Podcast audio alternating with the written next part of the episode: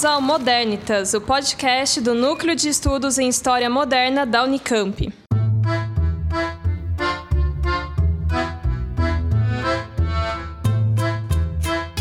Olá, estamos de volta com o nosso episódio de entrevistas do podcast do Modernitas. Eu sou a Nara e hoje nós estamos aqui com o Franco. Olá, pessoal, tudo bem? E a gente vai entrevistar o Vitor. Olá, pessoal, como vão? E hoje o Vitor vai falar sobre a pesquisa de mestrado dele, que tem como título Lapônia, a legitimação do Estado sueco na obra de Johannes Schäferus, eh, depois o Vitor corrige a minha pronúncia, é, de 1648 a 1673. E, bom, para começar, é, eu queria perguntar, Vitor, como que você chegou ao seu objeto de pesquisa, esse tema, e por que, que você decidiu é, estudar esse tema e explicar um pouquinho também para gente do que se trata, né? Bom, a pronúncia está ótima, é Shefferus, que a gente fala em português mesmo. Tem um problema de línguas, Beleza, então. né? Mas está tá excelente.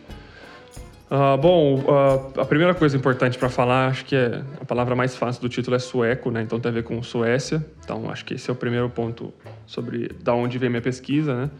Ah, eu sempre nutri um interesse pela Escandinávia, principalmente a, Escandinávia medieval. Mas meu trabalho não é sobre Escandinávia medieval. Durante o- a minha graduação, já tendo esse interesse em Escandinávia medieval, mas estendendo por outros motivos. Ah, durante o curso de Moderna 2, eu acabei entrando em contato com uma bibliografia sobre ah, os entornos da Guerra dos 30 Anos, né, e, e o desenrolar da- da- do- desses conflitos, etc. E me deparei com algumas, algumas construções bibliográficas sobre ah, Gustavo Adolfo da Suécia, né, que era o- era o- foi o rei da Suécia durante boa parte desse conflito e tal. E, de forma geral, a historiografia apresenta a, fi- a- figura do Gustavo Adolfo, mas, de forma geral, o próprio o Estado sueco que se forma em seguida, a partir do, dessa perspectiva mais militar e de como se fosse uma, uma- um fenômeno novo, um fenômeno recente, e que introduz a Suécia em um novo tabuleiro político na Europa, numa Europa que está em transformações, né? É um reino luterano que, que se fortalece muito por conta da guerra, se, de certa forma se enriquece por conta da guerra. Né? Ah, eu me interessei por isso, e no- na época, no curso de Moderna 2, a gente tinha que entregar uma avaliação que relacionasse com, com, com um romance, e eu acabei escolhendo um romance do século XIX que tratava sobre as campanhas militares de Gustavo Adolfo. E foi a partir daí que meu interesse pelo o que eu, a parte do meu título chama de formação do Estado sueco surgiu. Então foi a partir dessa desse lado que, vamos dizer assim, a parte mais de história política do meu trabalho aconteceu, começou a, a- a me chamar a atenção. Ah, e aí vem a segunda parte, né, que é o tal do Johannes Schäferus, né, quem é esse, quem é esse personagem e tal. É, ele foi um professor da Universidade de Uppsala a partir de 1648, né, convidado com uma, uma, uma missão da, da, da, da época da Rainha Cristina, né, uma missão de letrados e até chefe de cozinha veio da, da, da, da região que hoje é a França, né, ele nasceu na pouco problemática região de Estrasburgo, né, e, e acabou vindo, vindo para cá, teve, um, teve um, uma formação muito ampla, se formou na Holanda, estudou em vários lugares e tal. E era um, era um filólogo e um numismata que acaba vindo para a Suécia nesse contexto de ah, enriquecimento, ou, tentativa de enriquecimento cultural que a Suécia tentava promover em solo. E tem uma carreira eh, longeva na Suécia, produz muitas obras, principalmente sobre comentários políticos, ah, sobre numismática. Ah, ele é uma espécie de antiquarianista, né? um grande colecionador de objetos antigos e faz comentários sobre essas coisas. Faz traduções e edições das sagas, ah, que são esse- eh, uma documentação medieval ah, de, que tem a ver com com a história ah, medieval escandinava de forma geral, né? E no final da vida acadêmica dele, né, de, de fato ele, ele, ele morre dois anos depois de, da primeira publicação de Lapônia, ele recebe uma encomenda do, do chanceler universitário e uma figura importante nessa, nesse estado sueco em formação, que é o Gabriel de Lagardy, ah, pedindo para ele escrever um relato sobre os, o- os norte da Suécia, que era uma região com uma série de construções uh, sobre as populações que ali frequentavam, né? principalmente acusações sobre magia e encantamentos, essas coisas. E aí esse, essa obra essa obra é escrita nesse, nesse momento como uma forma de tentar relatar de uma forma mais verídica, né? Esse é inclusive é o subtítulo da obra, né? Lapônia é, uma, um relato verídico, né, sobre os povos e costumes do norte. E lá ele vai descrever então essas diferentes populações e tentar tirar essa camada de acusações de bruxaria, de barbarismo, etc. Apesar dele acabar é, reforçando uma série desses argumentos, né? E isso de forma geral o que eu estudo, né, vamos dizer assim. Então eu estou promovendo um depois eu posso aprofundar mais, mas eu estou promovendo uma análise que eu chamo de contextual e textual desse, desse texto. Uh, e aí a última pergunta, né, dentro disso é como eu cheguei aí. Eu uh, tinha interesse em trabalhar com esse período de Suécia, eu não não achava que valia a pena numa etapa uh, possível de pós-graduação trabalhar com a história política de, da Suécia de fato, assim, apesar de eu me considerar um historiador político. Uhum. E eu, eu, eu, faço parte de um grupo de pesquisa aqui no Brasil. Uh, eu posso falar o nome do grupo? Pode, Posso, pode. Então, é, então, é o Núcleo de Estudos Vikings e Escandinavos, né, que hoje tem sede principalmente em João Pessoa, mas é um núcleo é, interdisciplinar e interinstitucional, então pesquisadores de diversas universidades e diversas áreas das humanas. Uh, um, um, grande colega meu, o Pablo Gomes de Miranda, que é doutorando hoje em Ciências das Religiões lá na UFPB, uh, já tinha visto meus interesses e falou: Cara, olha, tem umas questões interessantes sobre uh, esses relatos sobre os povos do norte, tem a ver com a história, a história política e com a história cultural, acho que vale a pena você dar uma olhada por aí. e foi assim que eu, de fato, acabei me inserindo nesses dois lados do, do panorama, né? Uh, o Pablo já conhecia esse, esse, o Sheffield e esse ambiente intelectual, vamos dizer assim, pelo interesse nas sagas, né, que já vinham sendo traduzidas e comentadas. E eu fui para um outro lado do mesmo autor, assim. Então foi acabei juntando interesses diferentes e ao longo do caminho fui me apaixonando cada vez mais. Né? Mas então, você falou do Sheffield, né, que ele tem uma vasta produção como uhum. antiquarista, uhum. como tradutor uh, das sagas tal. E eu gostaria que você falasse mais sobre as fontes, uh, a documentação do, do, dos Sheffield, uhum. a, a... É, como você é, acessou ah, essas ah, fontes, é. né? Como você chegou nelas. Sim, sim. Bom, então, é, felizmente... Ah, bom, esse é um ponto curiosíssimo, na verdade, e eu também descobri isso ao longo do caminho. O Sheffield é muito citado nos trabalhos sobre a história da Suécia do ponto de vista intelectual, ou do ponto de vista da história Sami, né? Uh, mas apesar de ser muito citado, existe, existem poucos trabalhos em qualquer língua que você quiser escolher, de fato sobre os Sheffields, ou uma análise como eu estou propondo contextual, textual do, desse, dessa obra específica do Sheffield. Uh, as ilustrações da então a Lapônia é um, te, é um livro. A Lapônia, é, publicada em 1673 em Frankfurt, a primeira versão em latim é um livro, que recebeu em 10 anos uh, edições em todos os idiomas uh, continentais europeus de, de grande circulação. Então, ele tem uma, ele tem uma edição em Oxford uh, em inglês, que depois tem mais duas em inglês, então a gente tem três versões em inglês, duas em holandês, uma em francês, uma em alemão. Né, ele, ele tá circulando, só não tem versão em, em italiano, né, porque então a edição, as edições, curiosamente, sueca e finlandesa, que são de fato as que dizem respeito territorialmente ao local, são do século XX. Né? São edições. Uh... São edições comemorativas e são coisas do tipo assim que são muito posteriores. Uh... Por conta dos textos serem do século XVII, todos estão digitalizados. Todas as edições uh, do século XVII e XVIII, né? tem, uma do, tem uma em inglês do começo do XVIII, estão digitalizadas e disponíveis em arquivos online de, de acesso gratuito. Então, o meu primeiro contato com essas fontes foi assim.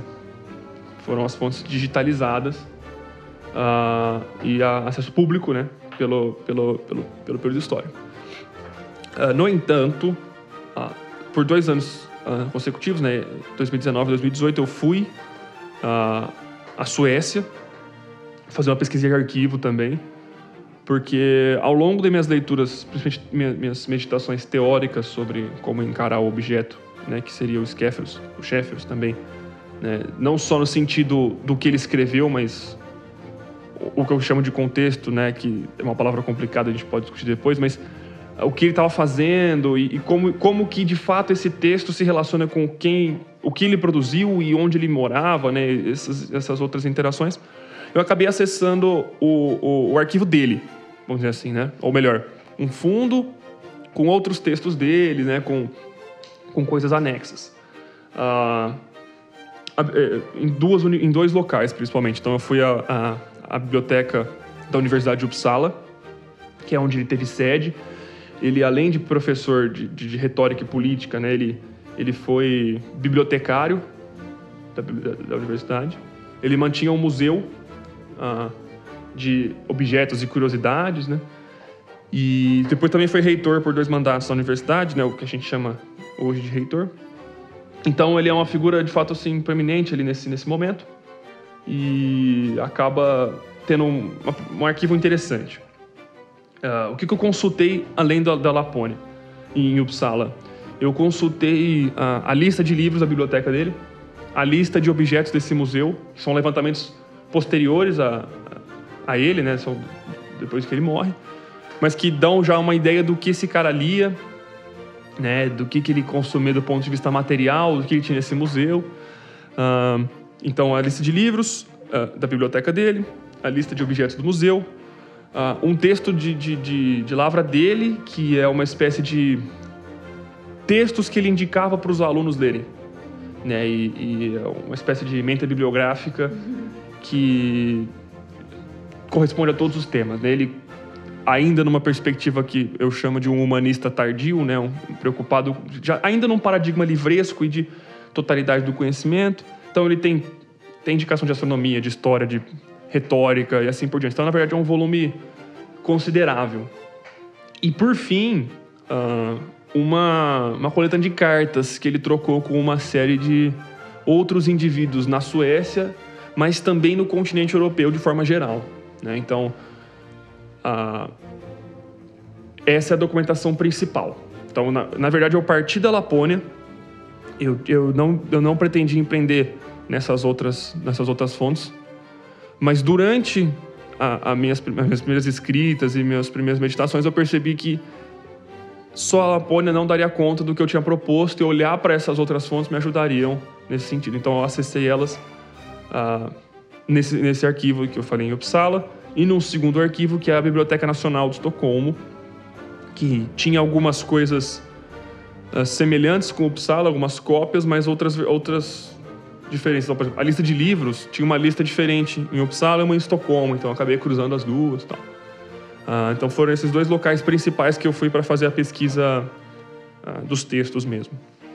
Bom, Vitor, eu acho que você falou muita coisa, muito interessante, mas agora dentro de tudo isso, uhum. que é incrível que você disse, é, a gente queria que você falasse o que, que você está gostando mais de estudar no momento, assim, o que, que te motiva mais, qual parte da sua pesquisa que, enfim, né?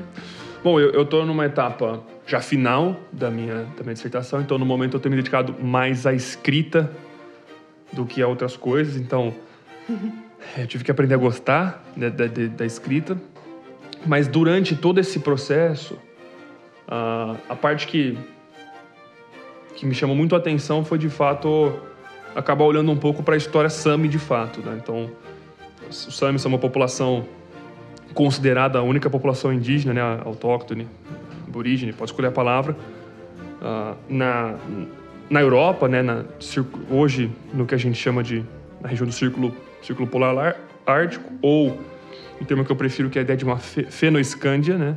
ou a fenoescandinávia, em português de fato, que é a, a consideração, é uma consideração geológica sobre a, a Escandinávia. Porque a ideia de o um nome usar Escandinávia retira o Sami da história, porque os Sami não são de fato um povo uh, de descendência escandinava, vamos dizer assim, né? Então, o uso do termo feno-escandinávia é a junção dos povos fínicos, né? Então, a ideia de que os Sami entrariam para essa história. Uh, então, uh, e, então, acabei tendo que olhar para uma série de textos sobre, de fato, as, as populações Sami e como nesse encontro cultural, né, no, no século XVII, entre Samis e, e, aliás, o plural é problemático, né? Porque Sami é uma, a língua Sami não, não permite, então em português eu, eu uso os Sami. É, e como eu sou um dos poucos, junto com o meu colega Pablo, que eu disse, e o outro colega Vitor Hugo Sampaio, que tratam do tema, a gente acabou é, tomando para nós o termo. Né? Então, as populações Sami. Uh, e dentro desse, como eu dizia, né? dentro desse encontro cultural, como que há um processo de violência simbólica e física também nesse contato tal. Uh, e então essas leituras foram muito interessantes para mim. Assim, eu acho que valeram muito para também aprender bastante. Tive a oportunidade de ir à região que a gente chama em português de Lapônia, né, que corresponde ao, ao norte da Suécia, não só da Suécia, mas eu conheci, a, vamos dizer assim, a Lapônia sueca. Uh, então podia a alguns museus, conversar com algumas pessoas que trabalhavam no museu. Essa foi a parte que mais me chamou a atenção. É, isso foi principalmente já no primeiro ano da minha, da minha dissertação, que, que, eu, que eu acabei tendo mais contato. Ah, e além disso, acho que trabalhar com essa figura de um professor universitário, né, num contexto bem diferente do nosso, do que é a universidade, etc.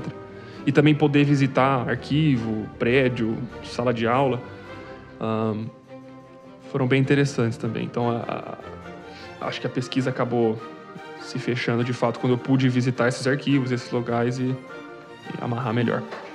Bom, você tem trazido várias uh, coisas legais aqui para pesquisa, tudo, mas eu imagino que você tenha tido dificuldades também no, no decorrer da pesquisa e tal.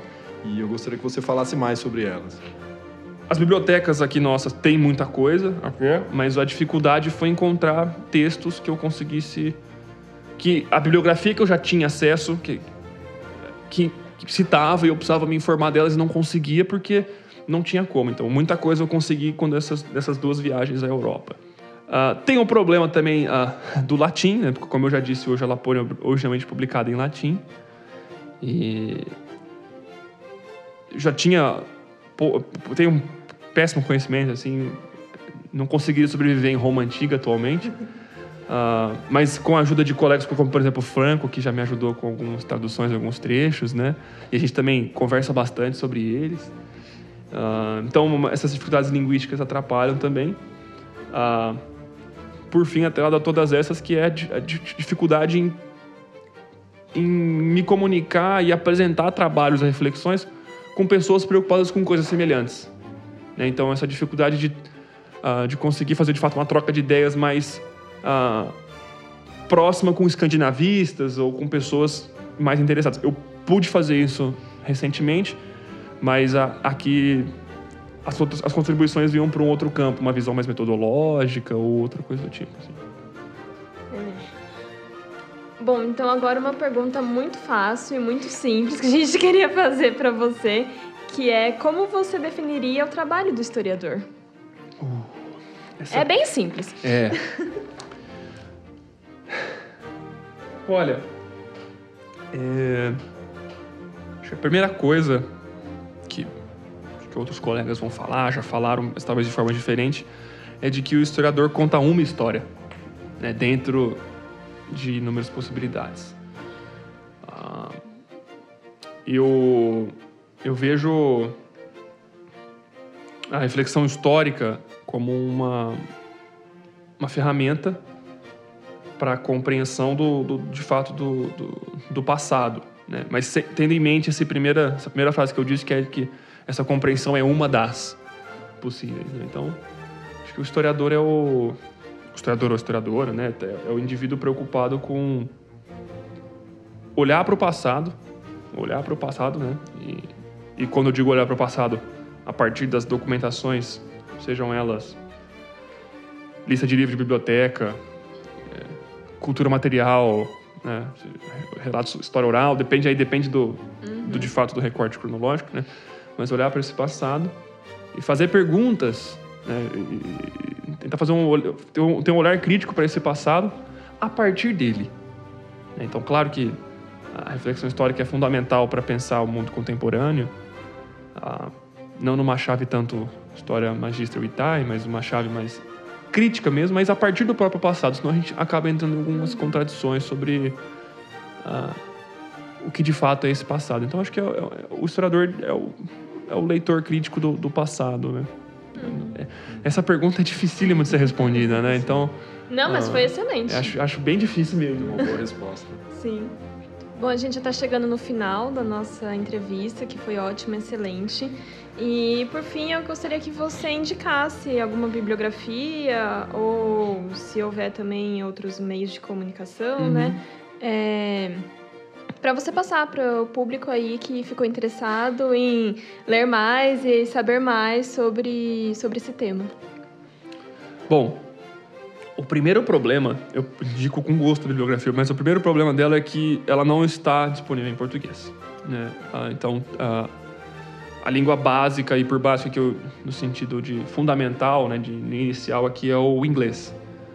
Ah, e ela é vastíssima. Então, para quem se interessar, por exemplo, sobre Uh, vamos dizer assim, a formação política desse Estado sueco do século XVII, né, que tem raízes no XVI, eu indicaria um, um livro muito famoso e muito consultado por essa, essa historiografia política, que é um, um, livro publicado pelo, por um historiador e diplomata britânico já falecido chamado Michael Roberts. Ele tem um texto famoso chamado The Early Vasas, né? E por Vasas é a família, a dinastia que é personagem fundamental dessa história, vamos dizer assim, né? Publicado pela editora da Cambridge e pode ser facilmente adquirido aí nas livrarias virtuais, principalmente. Uh, eu acho que eu começaria por aí, assim, acho que esse é um... Ele, ele, o Michael Roberts escreveu muita coisa sobre Suécia, de fato ele, ele que internacionaliza as discussões sobre Suécia, né? ele que, uh, lá no, no, no, meio do século XX, né? Uh, ele tem outros textos importantes, é um historiador que cunha termos importantes para a história militar também, né? Essa perspectiva sobre a guerra, então eu começaria pelo Michael Roberts. Uh, sobre o, o SAMI também, que é um, que é um, um outro assunto, de, acho que interessante, uh, existe um, um, um, livro publicado por um historiador não SAMI, que é o Neil Kent, ele é um historiador não SAMI, e o, o livro se chama The Sami Peoples, né?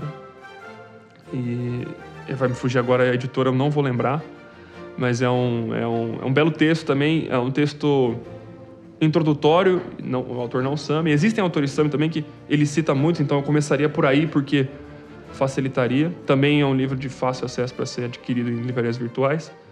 E ele é um panorama histórico interessante pensando os, os, as populações Sami nesses quatro territórios que a gente já discutiu. Uh, e como é um livro introdutório, então ele tem vários recortes é, cronológicos, vale muito a pena. Uh, se alguém se interessar e quiser o meu contato, você vai me achar no Menini, então é igual escrever menino com i no final, Vitor, sem C, arroba gmail.com. Uh, ah, tudo minúsculo, estou disponível para responder eventuais perguntas. E muito obrigado pelas, pelas ótimas perguntas, espero que a conversa tenha sido boa. Tá certo. Não, a gente que agradece, foi maravilhosa. Eu acho que essa é uma pesquisa extremamente importante, extremamente interessante e é isso. A gente só tem a agradecer a sua presença. Muito obrigado. Tchau.